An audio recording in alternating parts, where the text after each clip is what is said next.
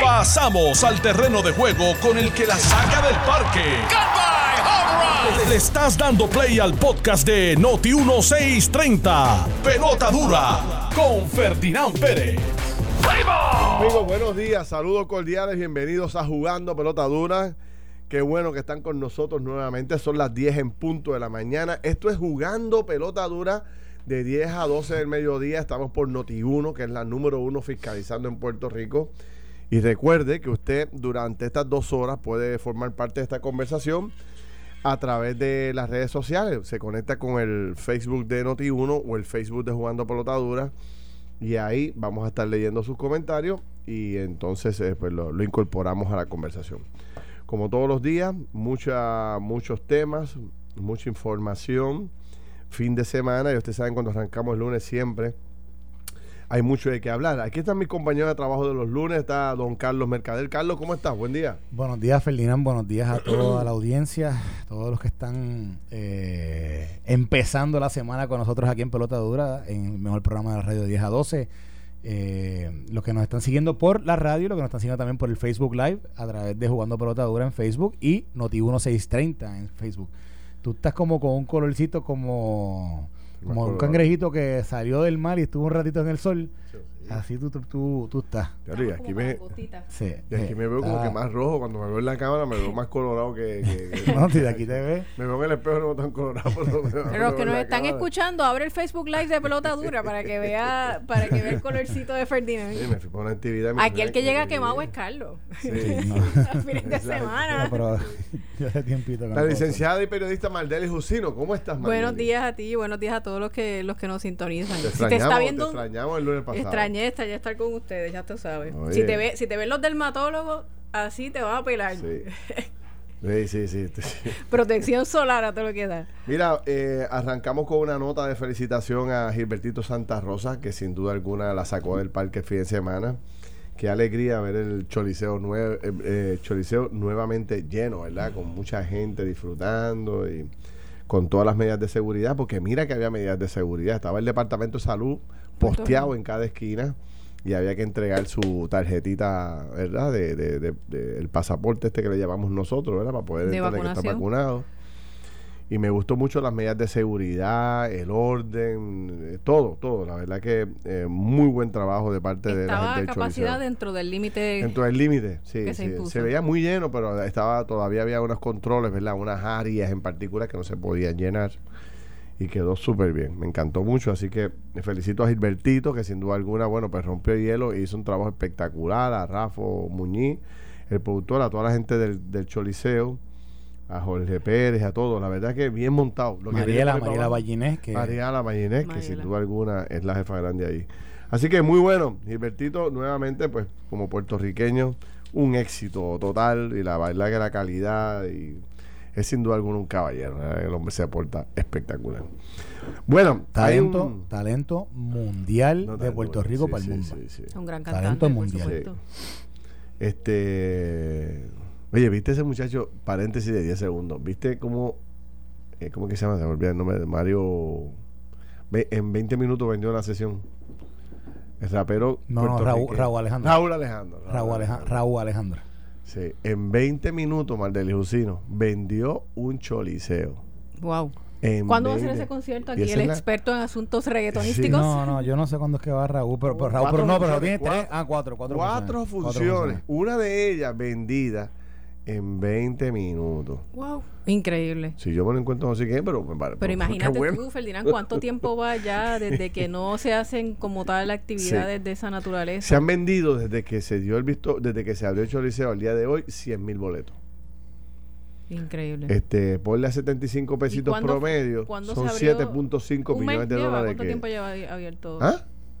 Menos de un mes. O sea, de un esto mes. es- ha sido una cosa relámpago, tú sabes. Yo te voy a decir una cosa, en el momento, esto es una idea para los productores de espectáculos, en el momento en que se, que se pueda, ¿verdad? Que sea viable, yo haría como una fiesta nacional tipo conclusión de la Segunda Guerra Mundial, ¿te acuerdas? Que hay unas fotos históricas Bueno, en Nueva York, todo el mundo, está bueno, está bueno. Bueno, pero multitudinario, cuando sea posible, cuando, ¿verdad? sea, se, Sí, sí, cuando se lo permita, permita. se pueda. Cuando Yo la gente se haría una fiesta como de cierre de pandemia y de nuevamente Me regresar. gusta. Tú sabes, segundo. tú sabes que dicen que, el- que lo- los tiempos son cíclicos. Y esto pareciera. Mi hermana me está diciendo el otro día, Carlos, esto es como, como The, Ro- the Roaring Twenties. Tú sabes que hablan de, lo, de que en el 1920, en los 20, Ujú. después de que pasó la Primera Guerra Mundial y pasó la, la pandemia del 18, eh, tú sabes que. Tienes ah, pandemia del 18, Primera Guerra Mundial, Gran Depresión en Estados Unidos, Claro, que pues, en los 30, en los años Segunda Guerra 20 Mundial, y los años fue 20 fuerte. hubo un boom artístico, pero impresionante en los Estados Unidos, que, o sea, que fue pero en, to- o sea, en, en- en toda la nación fueron, o sea, todo lo que era entretenimiento estaba o sea, top of the charts y generando un montón de dinero, un todo el mundo está, o sea, todo el que invirtió en entretenimiento en los 20 se hizo, se hizo millonario. Entonces mi hermana me decía, estamos como que reviviendo eso, que después de la pandemia de un año y medio, eh, estamos ahora como que todo esto del entretenimiento, o sea, todo se está llenando, todo el mundo está, y, y se- y se- la gente está comprando boletos a, a- a una velocidad in- increíble, la gente está yendo a todos los restaurantes. Tú, vas, tú tratas de sacar una reservación a un restaurante y no, no hay, no hay No hay. reservación los fines de semana. No hay. O sea, tú tienes que, te dicen, no, llega aquí a fila no, y, y la espera una hora. una hora. Muy bien. Yo nunca había. Digo, yo no puedo esperar una hora. Tú sabes, ustedes me conocen. Yo, Yo, pues somos dos. Sí. ¿Hay espacio? No, tiene que esperar media hora. Nos pues vemos. hablamos luego. Nos vemos, yo tampoco. gusta, así termine Busco comiéndome un hamburger por una esquina, pero yo no puedo hacer una fila de una hora, o sea, no puedo. Este, pero eh, eh, supuestamente es parte del problema es eh, la limitación de personal, ¿verdad? Que sigue habiendo en los restaurantes, en todos estos lugares, que no permite que la cosa acelere, pero sin duda alguna la gente está con los bolsillos llenos, loco por gastar. Yo espero que cuando yo saque mi evento ahora, el 3 al 5 de septiembre, que sale eh, como en 5 días, sale el evento mío, yo lo vendo así como Raúl Alejandro en 20, en 20 minutos. Ah, allá el evento que vamos a hacer en el centro de convenciones, que es el de la industria de autos. Ya les doy más detalles. Bueno, mira, la agenda está chévere. Este, ese tema de, de el entretenimiento, creo que lo podemos tocar más adelante porque sin duda alguna hay muchísimo muchísimo dinero corriendo y la agenda de los productores, mm, están, están todos los productores llamando a todos los artistas de calibre mundial, ven para Puerto Rico que esto se vende como pan caliente, así que ya mismo hablamos de eso. Mira, saludos a Evelyn que nos ve desde Houston, Texas. Ah, saludos. Avísale al resto, Evelyn, dile al resto de la comunidad latina y puertorriqueña que nos sintonicen por aquí. por Mira, eh, nos están diciendo ahí que, que en, en, en la Martínez Nadal, Ciudad Lumen, está sin luz allí, que lo anunciemos ya, ya, a ver si nos escucha la gente de energía eléctrica. también. Bueno, mira, eh, el tema de los cabilderos sigue dando de qué hablar. Candela, candela. Wow. Ahora resulta ser que Zoraida Buxó está haciendo, ¿verdad? Este, se está analizando un posible conflicto ético de ella por unas compañías que tiene, si puede o no puede formar parte de los No, no, cabilderos. yo creo que ella presentó una, una consulta ética. Creo que fue Ella. eso. Sí. Que es lo correcto. y supuestamente pues está en manos de, de Pierluisi decidir si, si pues hay o no hay conflicto. Melinda Y si hay conflicto, pues tiene que renunciar y entonces, eh, sé. ¿qué pasa? ¿Se Yo no designa el próximo Digo, que, lo que tuvo pasa- más votos no, o hay no. que hacer otra Digo, elección? Lo que o- pasa es que, o espérate, renunciar a su empresa. tú Lo que pasa es que lo que fíjate lo que Ética menciona, Ética dice que si ellos van a, que una vez electos y generando un salario eh, gubernamental, eh, ese debería ser su full time. Y que, y que no debería haber, otro trabajo no debería ser lo que te ocupa la mayoría del tiempo. Y mucho menos tampoco que entre, que entre en conflicto, aunque se lo designa el gobernador, que el gobernador decida, pero la realidad del caso es que dice que que en, te- en términos de tu empleo, tu salario, de nuevo, full time, a lo que te debes dedicar es a este es a este trabajo, que es el trabajo de delegado, que como, como ya ustedes vieron en el reglamento que ya está, eh, que ha estado por ahí público, se designan 90 mil dólares de salario con 30 mil dólares, hasta 30 mil dólares de reembolso. Ya por Melinda viaje. dijo que va a ¿Dentro demandar. de los 90 o por encima de No, los no, por 90? encima, por encima. Por O sea, encima que- de los que 90, pudiera ser hasta 120. 120. Hasta 120. No se atrevieron a decir ponerle 120, entonces dijeron 90 más 30 Bueno, de... lo que pasa es que no todo el mundo los va a gastar. Puede ser que no los gaste todo el mundo, porque, porque eso, lo- Sí. mira, ¿Tú Bueno, para ese detalle que tú planteas, Melinda acaba de anunciar, o ayer lo anunció en fin de semana, que si esto, si esto sigue como va, de que le tienen que responder la prafa y que ese va a ser el salario, ella va a demandar. cuestionando la injerencia o la responsabilidad que tengan ellos ante Prafa. Y, y esto, con, ¿tú te acuerdas? Ferdinand Melina estuvo aquí. Esto fue un issue con Carlos Romero y conmigo. Sí, cuando sí. yo quería Prafa. O sea, Romero, Romero no quería que nosotros fuéramos las personas que estuviéramos eh, ayudando. eh, o, ¿verdad? Nos- nosotros, cuando, cuando se, se creó la primera comisión de igualdad, lo que nosotros, o sea, mi, mi equipo lo que hacía era ayudar a montar lo que eran las visitas de ellos a Washington DC en términos de, por ejemplo, si teníamos reuniones con, con congresistas, etcétera, cómo podíamos trabajar con también con el calendario, incluirlos a ellos y, y hacer Bueno. un calendario a ellos. Y, y, y- Pero yo, Carmen Feliciano, no creo que esté planteando correrle la vida a ellos. Lo que pasa es que al final del día, si hay una agencia que le toca responder por ellos, les toca pagarle, les toca, ah, ¿verdad? Les toca... No puede haber una desconexión total. De- si le van a pagar alguien ellos. tiene que responderle. hay y, unos Alguien- y deberes si de- ellos sí les responden al gobernador, el gobernador puede designar en Carmen Feliciano, en Claro. Prafa, esa entidad. pero Melinda, le Melinda no quiere. Y como si eso fuera poco, pues hoy se, ayer se anuncia que, que Rosselló tiene nuevos abogados. Ya parece, no sé si sigue en el grupo, si, si es Ramón Rosario y la abogada motorizada o es Ramón Rosario con su equipo el que asume Roxana Soto eh, el rol de, de defender a Rosselló. Y ya se habla de nuevos ángulos en la defensa de Rosselló, dejando atrás un poco los planteados por eh, Rosana Soto Aguilú, que es la, ¿verdad? la abogada actual, o la, no sé si actual o la pasada abogada de Rosselló, no sé. Hubo muchas críticas a la vista anterior de Ricardo Rosselló y en la forma en que se manejó y que hubiesen llevado a Rosselló a coger esa paliza que cogió ahí y inmediatamente después de esas críticas hay un nuevo movimiento para hay cambio en el bullpen y hay abogados nuevos Bueno. no sé si es nuevo por completo o si es un refuerzo que le traen al grupo Bueno, de Ramón Eso, eso habrá que ver el docket No porque escuché a ella, tiene que mañana renunciar y la es jueza que autorizar esa Rosario- yo- renuncia. Yo, esto lo vi en un artículo del periódico El Nuevo Día. Ramón Rosario dice que él entra como abogado de la comisionada electoral del PNP.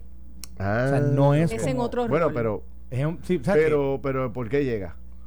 porque la defensa pasada de la comisionada electoral del PNP sobre este caso se plantea que fue muy vaga que básicamente Pero ¿quién, quién, fue fue la- muy quién, fue débil. el- quién, era- quién es el abogado o era el abogado o abogada por la comisionada? Yo no me acuerdo no me acuerdo el nombre.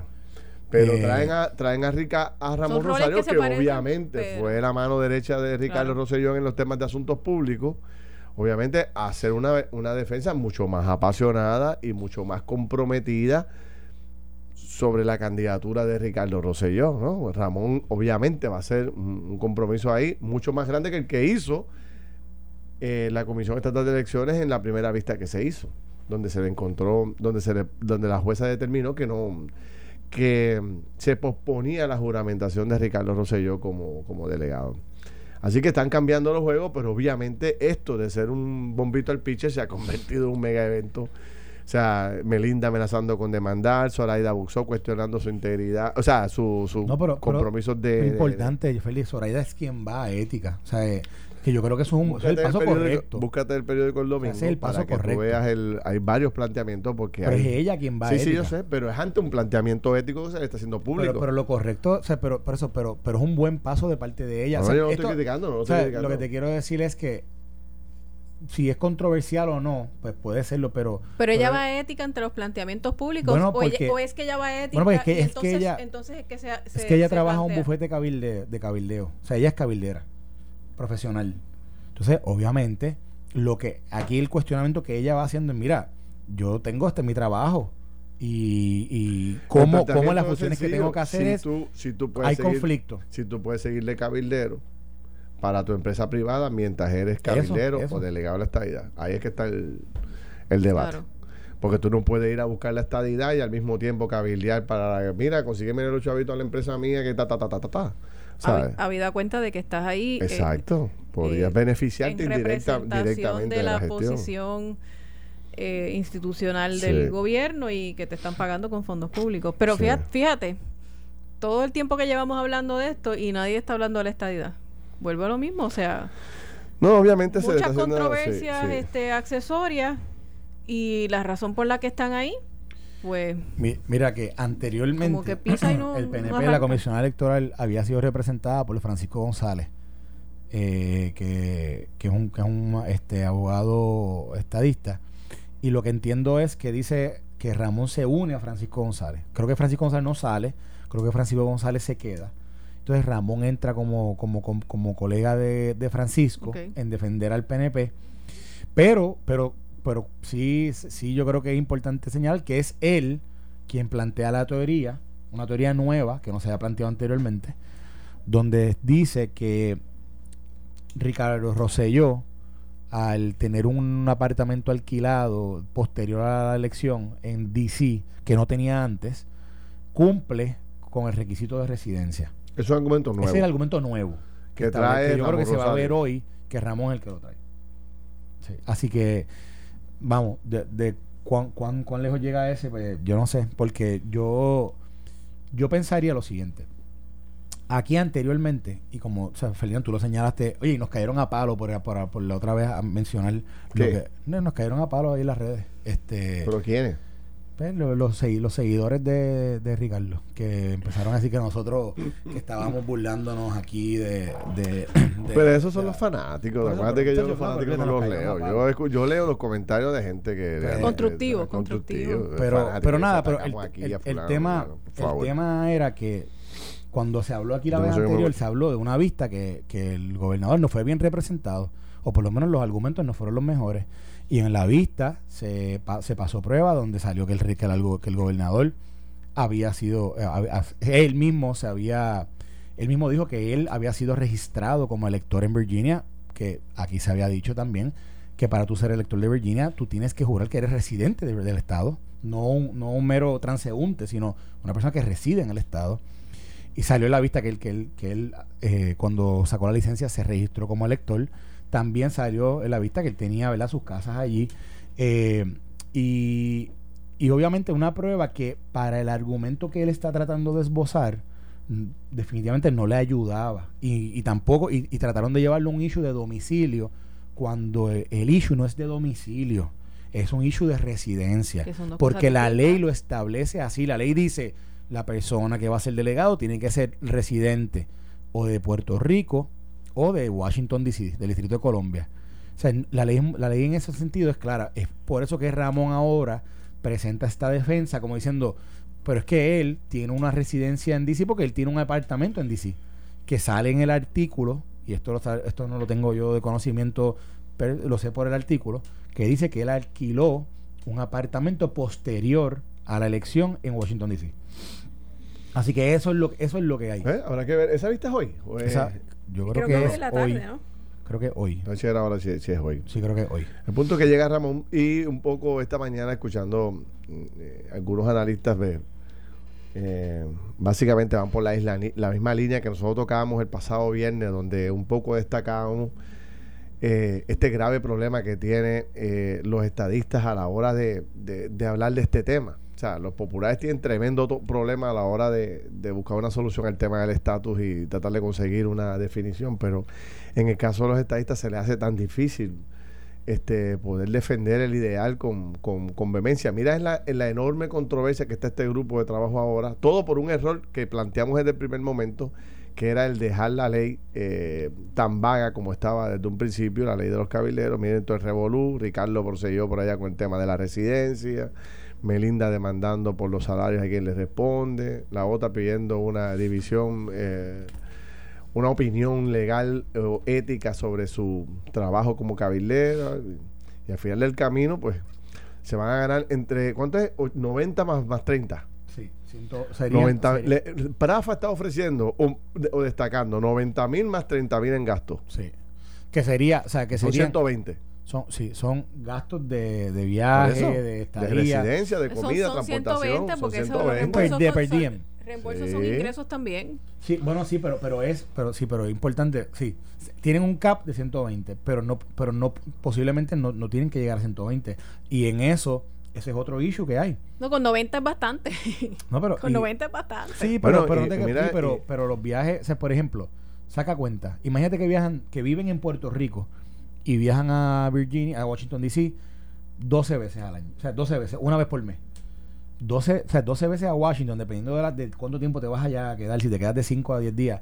Y como Washington es, un- es una, es, un- Ciudad- es una ciudad que es super seasonal. O sea, por ejemplo, en el momento de high season, un hotel te cuesta 500 pesos la noche, 600 Sí. pesos la noche. Cómodo. Y hotel, o sea, cualquiera. O sea que si vive Eh, aquí los 30 mil se le van a ir. Posiblemente. Pero, pero el, el- el problema quizás, Carlos, es, es el timing. El timing donde se está discutiendo esto, donde ahora mismo estamos hablando de un aumento de salario mínimo que, que el sector privado plantea aumentarle tres pesetas. Cuando yo digo tres pesetas no estoy vacilando. Es 75 centavos el primer año y 75 centavos el próximo año. O sea, cuando se está hablando de esa minucia, pues eh, se está debatiendo los salarios de los cabilderos de la estadidad. ¿tú sabes? Que, es que, es que es el 120 timing. mil- es el 120 timing. La gente debe estar diciendo, pues. wow. ¿Cómo es posible que allá se, se reparta el dinero de esa forma y a nosotros los que trabajamos en el país se nos esté peleando por 75 chavos?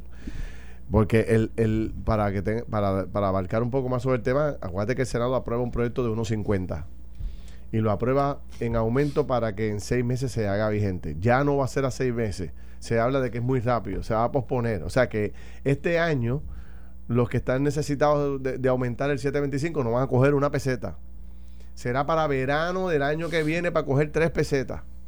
Para entonces después el otro año del 2023 coger tres pesetas más. Aproximadamente.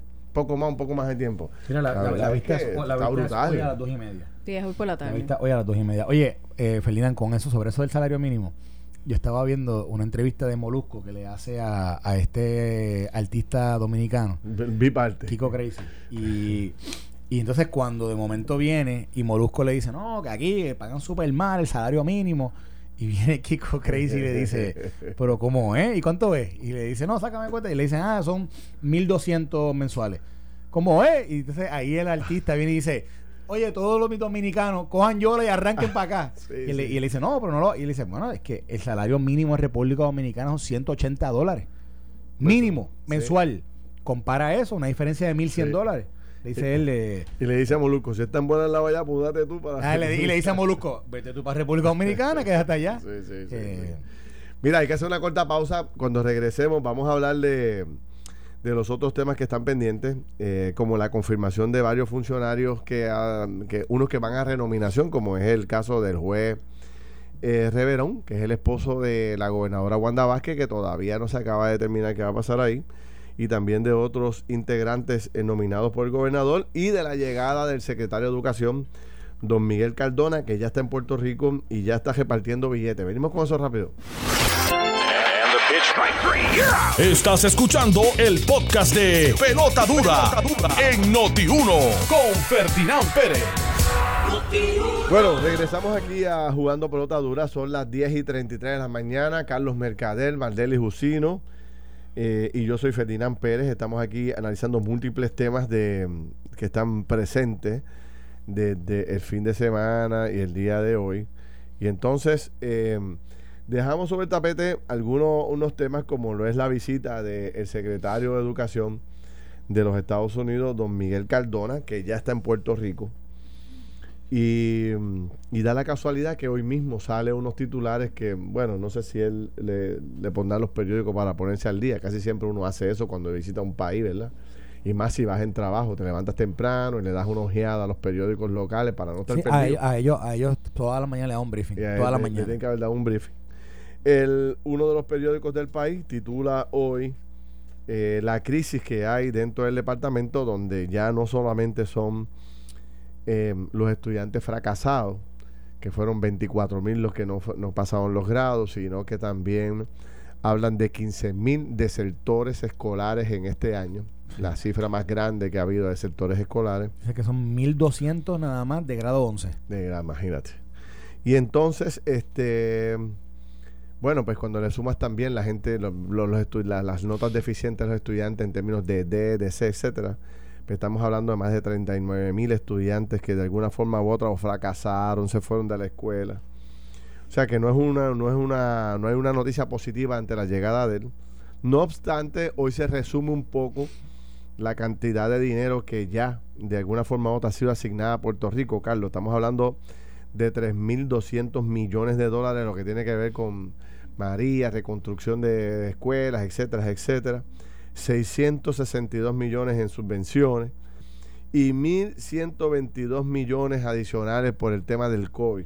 Estamos hablando de 4.900 millones de dólares, que entre una cosa y la otra. Digo, algo importante. Tiene que- su alcance el Departamento de Educación. a- algo importante que acaba ¿Alguna de vez tú habías hoy. visto tanto dinero en el departamento? Súmale a no, eso. no, no, no, no. Mira, Carlos y Mardeli, súmale a eso los 3 mil millones que tiene de presupuesto. Correcto, O no. sea, algo importante de que pasó 7.000 hoy. millones de dólares. Pero mira, mira lo que pasó hoy. Departamento de Educación. Sí, No pero hay mira lo una que- pizajita electrónica decente. ellos, 7 ellos acaban, millones de dólares. ellos acaban de hacer un presupuesto anuncio. Llegó a ser presupuesto consolidado de todo el país. Exactamente. Eh, ellos- casi, casi el presupuesto Sí, casi, de todo el casi, país. lo es, lo es. Exacto, buen punto. Pero no, y ahí, pasó? ah, y ahí no están los chavos de FEMA tampoco. Ahí no están el dinero de FEMA. Ujú. Eh, No porque- está el dinero no. de reconstrucción. No, no, no, no. Porque, Esos fondos no, son Esos 3.200 que se hablan no son de, de son- FEMA. No, no, no, son. De FEMA son 2.3 que son aparte. Y de CDBG aparte. Aquí, ¿Y de CDG cuántos son? Aquí, no, CDBG eso depende. Eso, 2.3 eso depende de, los de los proyectos que ellos sometan. Bueno, pero, pero se está hablando pero, de... pero pa- para que tengan una idea, Ajá.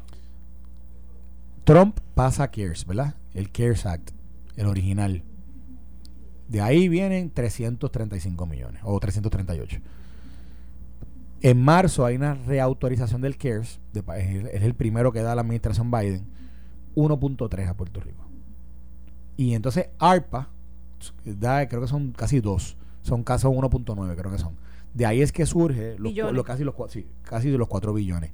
Mira lo importante de lo que dice hoy Miguel Cardona, que va a decirlo junto al gobernador, pero ya sale publicado en, lo- en la- en lo- en los medios hoy.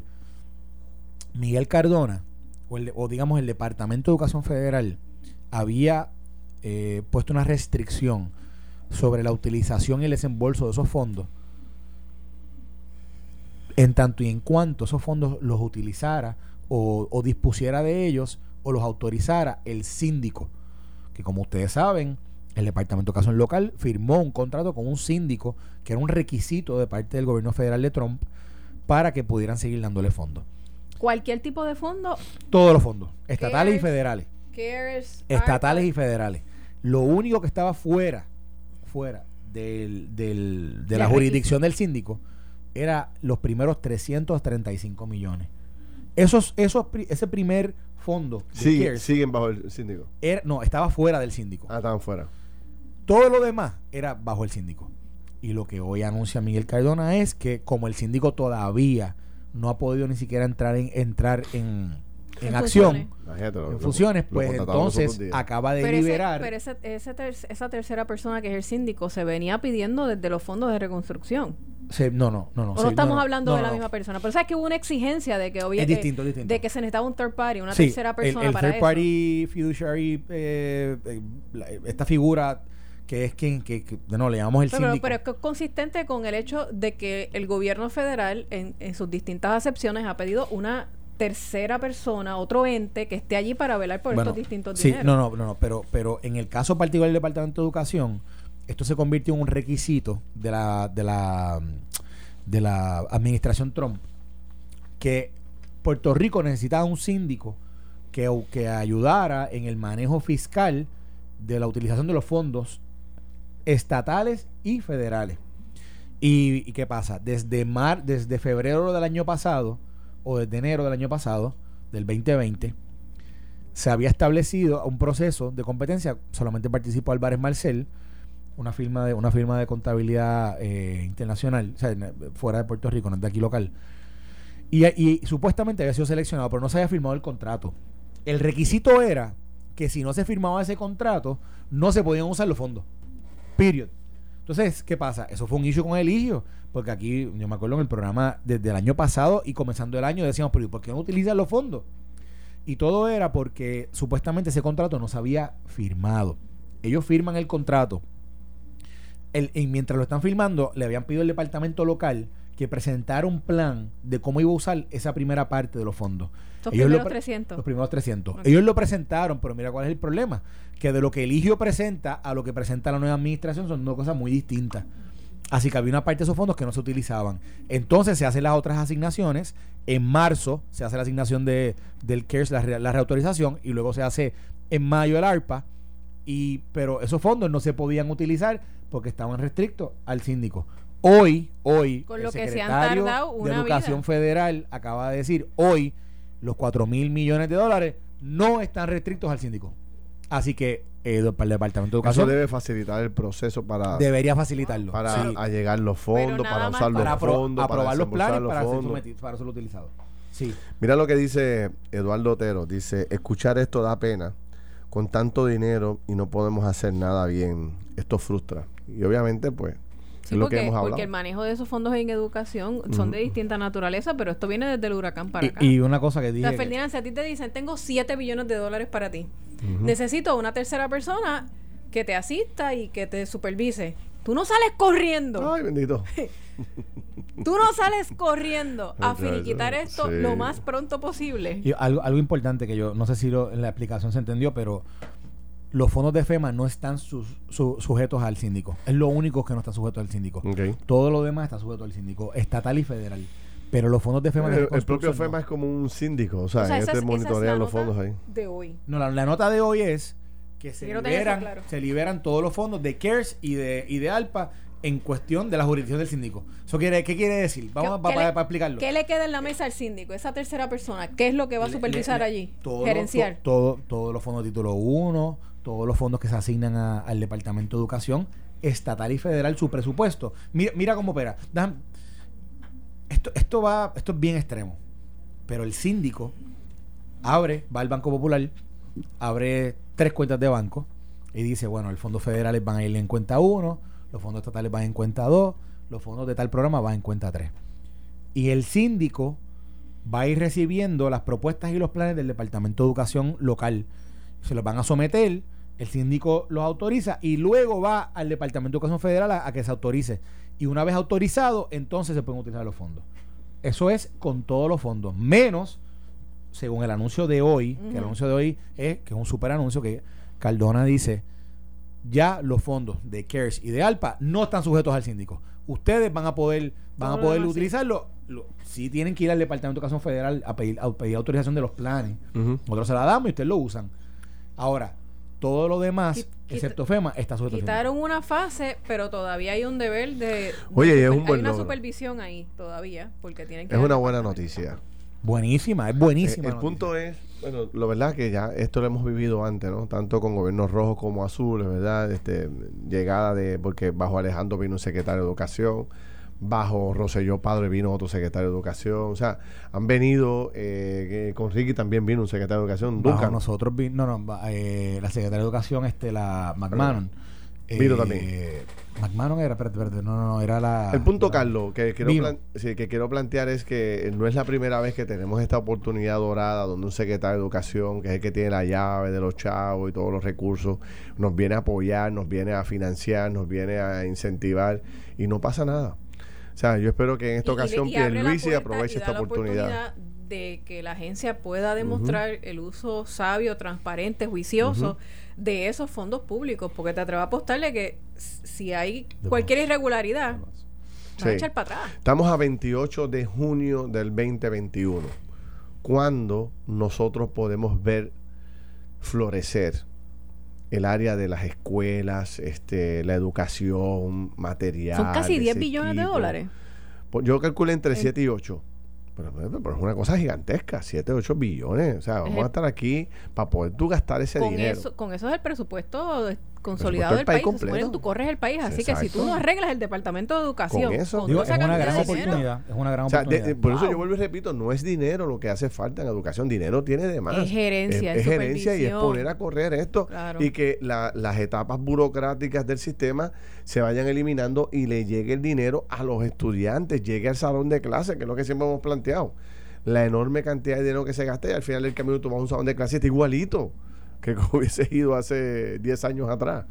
Así que Dios quiera que podamos verlo 28 de junio del 2021, qué sé yo, seis meses en un año, año y medio, podamos ver una transformación física, programática, en todos los órdenes en el departamento. No hay razón alguna para no lograrlo, tú sabes. Así que veremos a ver. Este, y este señor va a estar aquí hasta el miércoles, si no me comía, o martes por la tarde. Así que me imagino que este no será el único anuncio que hace. Estará haciendo otros anuncios porque no va a botar todas las balas el mismo día. Así que me imagino que tendrá otros anuncios en la tarde y mañana y veremos a ver eh, cómo queda el tema de la educación, que sin duda alguna es el tema más importante, en el cual más hemos fracasado, tú sabes.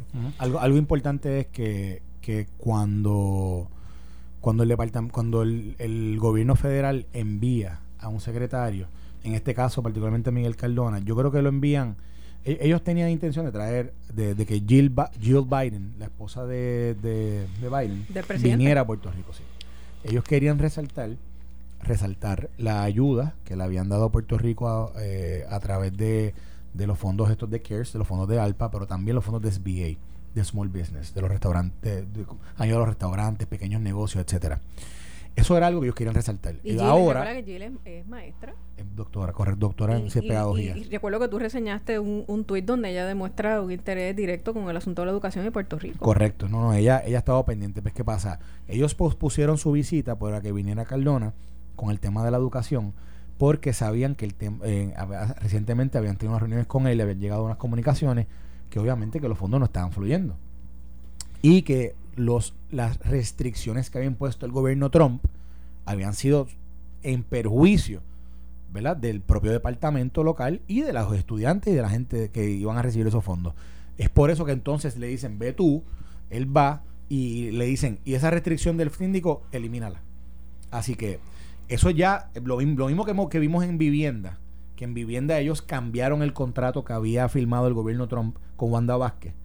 Eso ya ellos lo cambiaron, abrieron la, quitaron las restricciones o, unas restricciones que habían. Ahora pasa en educación. Yo creo que el próximo paso, y eso yo estuve este fin de semana con unos congresistas este, eh, demócratas que estaban aquí en Puerto Rico, el próximo paso, por lo, por lo que por mis conversaciones con ellos, que yo creo que van a FEMA porque FEMA es esa otra agencia que tiene que tener mil restricciones sobre Puerto Rico. Que era, que era un gran problema y obviamente eso tú lo viviste de primera mano. Yo no sé si... Todas las restricciones que se le pusieron a Puerto Rico para recibir fondos, uno de emergencia y dos eh, por la, de la sección 428 de la ley de Stafford, que son los de reconstrucción. Y un poco se ha ido en todo el proceso de la administración de Trump pa, como para adelante y para atrás, porque ponían unas restricciones, después anunciaban que las quitaban y como que después las ponían y todavía cuántas miles de personas están con tordos azules. O sea, yo no sé si tú te acuerdas. Este tenían un montón de chavos, pero unas restricciones tales que era tan difícil finiquitar y finalmente, que como tú dices, que se materializara, que, que, que llegara a la gente. Y todavía se está trabajando con eso, imagínate. No, todavía FEMA. Todavía. todavía FEMA tilda a Puerto Rico. ¿Como alto riesgo? Como, pero, pero siempre lo ha hecho en, un, en un ambiente gris. ¿Por qué? Porque nunca hubo una designación formal como una jurisdicción de alto riesgo. Más sin embargo, todas las restricciones fueron puestas como si fuera una jurisdicción de alto riesgo. O sea que nunca hizo, nunca hizo lo que normalmente se le exige que haga con los estados o con las jurisdicciones estatales que, que, que presentan riesgo fiscal que ellos dicen, bueno, mira, te vamos a designar y te vamos a establecer un plan para tú salir de esa designación. Porque básicamente lo que ellos hacen es que te dicen, bueno, tú tienes problemas fiscales, yo no sé si te puedo dar todo el dinero, te voy a poner restricciones y te voy a poner la prueba. Y tú vas a tener que pasar paso uno, paso dos, y cuando llegue al paso tres, ya está fuera. Pero yo pienso que esas restricciones también se, imponen por la trayectoria en el uso de... bueno, sí, pero, pero, es acomodaticio, porque realmente Puerto, bueno, bueno, bueno. Hay, hay de, hay de no sale de la nada. Hay de todo. Bueno, sale, sale de un prejuicio donde yo creo que Puerto Rico ha tenido casos de corrupción, no hay duda. Pero fíjate, como en el mismo, desde el 2017 que ocurren los huracanes, al 2021, estamos ya, ya casi julio, ya casi cuatro años del huracán. Aquí no ha habido un señalamiento de corrupción de un funcionario local dentro del proceso de recuperación. No ha habido uno. ¿Desde qué fecha? Desde, desde septiembre de 2017, cuando pasa el huracán María. No ha habido un señalamiento formal en corte, ni, no, una denuncia más sin embargo, ha habido acusación contra funcionarios federales. Entonces. Sí, pero lo que yo te digo es que desde el huracán para acá, el hecho de que hayan tantas restricciones es por una trayectoria pasada. Bueno, esa, es, esa, es, la justificación. que poco no sí, pero, eh, bueno, es la justificación. Pero, la justificación y, la realidad, Carlos. O sea, búscate por ahí, esto es un desastre. Tú sabes. Mira, yo recuerdo. Espérate, espérate, pero espérate. Un segundo, yo recuerdo. Lo que tú estás planteando es que debe haber sido formal y entonces ayúdame a salir de ahí. Exacto. Yo, yo, lo que yo siempre planteé fue, Felina, que. Pero el gobierno de Rosselló no hace. vas a tratar a mí como alto riesgo, Desígname como alto riesgo y vamos a establecer el plan. Eso se decía desde el 2000, lo estuvimos peleando el 2018, porque eso fue cuando, mira, aquí ellos ellos ellos Pero en el momento en que se asignan esos fondos, debido a la emergencia que, que tenían entre el país, ¿no aceptaron esas restricciones en un principio con tal de que se asignaran los fondos? No, no, no, lo que pasa lo que pasa es que es muy complejo, pero tú, tú quizás estás haciendo referencia a lo que fue el 480, que 480 fue una forma de, estable, de, de trabajar con lo que fueron las evaluaciones de daños y cómo se iba a trabajar entre gobierno Yo recuerdo un documento que, se firmó con el gobierno, pero yo sé que estaban ante una emergencia. Pero eso es una cosa y la otra lo fue las, imposiciones como la 270, que 270 estable, yo me acuerdo, yo hablaba con, yo hablaba con un alcalde, el alcalde me decía, "Carlos, aquí es imposible que, que, nos remove un peso." Y él decía, y me decía, yo le digo, "¿Pues usted dice eso?" alcalde "Bueno, es que Carlos, nos están auditando tres veces sin recibir los fondos."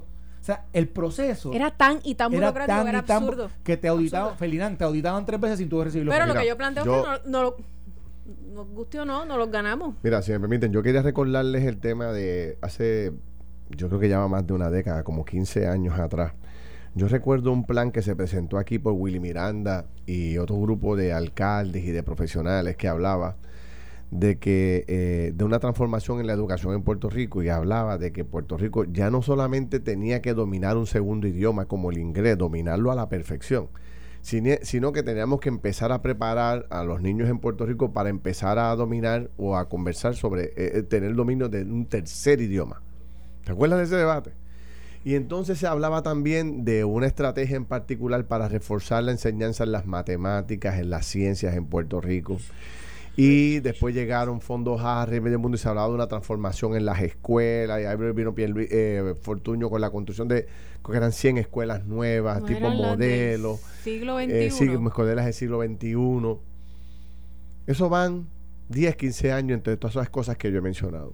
Y la reforma educativa que promovió Eduardo Batia, que le da unas facultades al Departamento de Educación increíbles para transformar el sistema.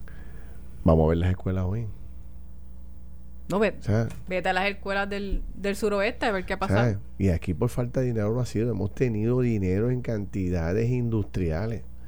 Y los, los maestros se siguen ganando una miseria. Bueno, ya yo me canso de repetir lo mismo porque la verdad que es que... Eh, o sea, que aquí ha habido planes y, obviamente, mira, yo creo que Puerto Rico no se merece un síndico, se merece tres en el área de educación. Porque es que no hemos hecho o sea, es una vergüenza, de verdad. Yo no sé cómo podemos nosotros como puertorriqueños sentirnos satisfechos con lo que ocurre. La mayoría de los padres que se están yendo de Puerto, de Puerto Rico en gran medida no es ni por trabajo, es porque eh, están no encuentran una escuela en donde matricular a sus hijos, donde vean progreso, donde, donde, se, donde se convierta su hijo en un estudiante bilingüe, donde domine las matemáticas, donde haya buena enseñanza, donde haya buena transportación, etcétera, etcétera, etcétera. Esa es la realidad, pero queremos vivir este, ocultándola, pensando en que no, que sí, que estamos haciendo aquella, que si en aquella escuela, mire, por favor, esto es un desastre a nivel nacional la educación. Y podemos entrar en este debate. Usted puede pensar que sí, no, que soy un exagerado, que si hay escuelas muy buenas. En términos generales, para el dinero que hemos tenido, si usted le pone una escuela privada y una escuela pública a un ciudadano común y corriente de la clase media en Puerto Rico, le va a arrancar la mano de la, de la escuela privada. Claro. Porque no confía en el sistema. O sea, y esa es la realidad. Todo el que puede tener a sus hijos es una realidad. Eso. Es una realidad histórica. Pero te estoy diciendo que llevamos más de 20 años en esta cosa. 30 años en esto. Tú sabes, en este debate, ya te hablaba yo del plan este de Willy Miranda hace 15 años, todo el mundo embollado, vamos a hacerlo. Y por ahí nada pasó. ¿Por qué? Porque no se le da continuidad a las cosas, por el cambia-cambia. ¿Cuántos secretarios de educación hemos tenido en 20 años? O sea, 10, 15. O sea, es una cosa bárbara. O sea, no hay forma de darle continuidad a ningún tema. Llevar esto a tu, a tu medir. Y por eso es que planteo que hoy es 28 de junio del 2021. O sea, vamos a ver cuánto tiempo de verdad nos toma lograr una transformación del sistema de educación o de aquí a 10 años vamos a estar con este mismo debate. Vino el secretario eh, Miguel Cardona nos asignó 8 billones de pesos entre una cosa y la otra. 10 años más tarde, ¿cómo están las escuelas? Igual. Por eso te digo, si no hacemos algo radical, si no hacemos algo radical, vamos a estar en una década con lo mismo. Y va a quedar. Hay un estudio que yo le planteaba a Carlos hace unos días atrás. De 700 mil estamos en 280 mil estudiantes. En una década vamos a tener la mitad de eso. O sea que no vamos a necesitar la mitad de las escuelas que tenemos, no vamos a necesitar la mitad de los maestros que, tenemos. O sea, esto va en picada dramáticamente. Eh, y si esto no lo aguanta nadie, alguien le pone un freno a esto y le mete una emergencia y ponemos a hacer las cosas como son. Esto fue el podcast de Noti1630. Pelota dura con Ferdinand Pérez. Dale play a tu podcast favorito a través de Apple Podcasts, Spotify, Google Podcasts, Stitcher y notiuno.com.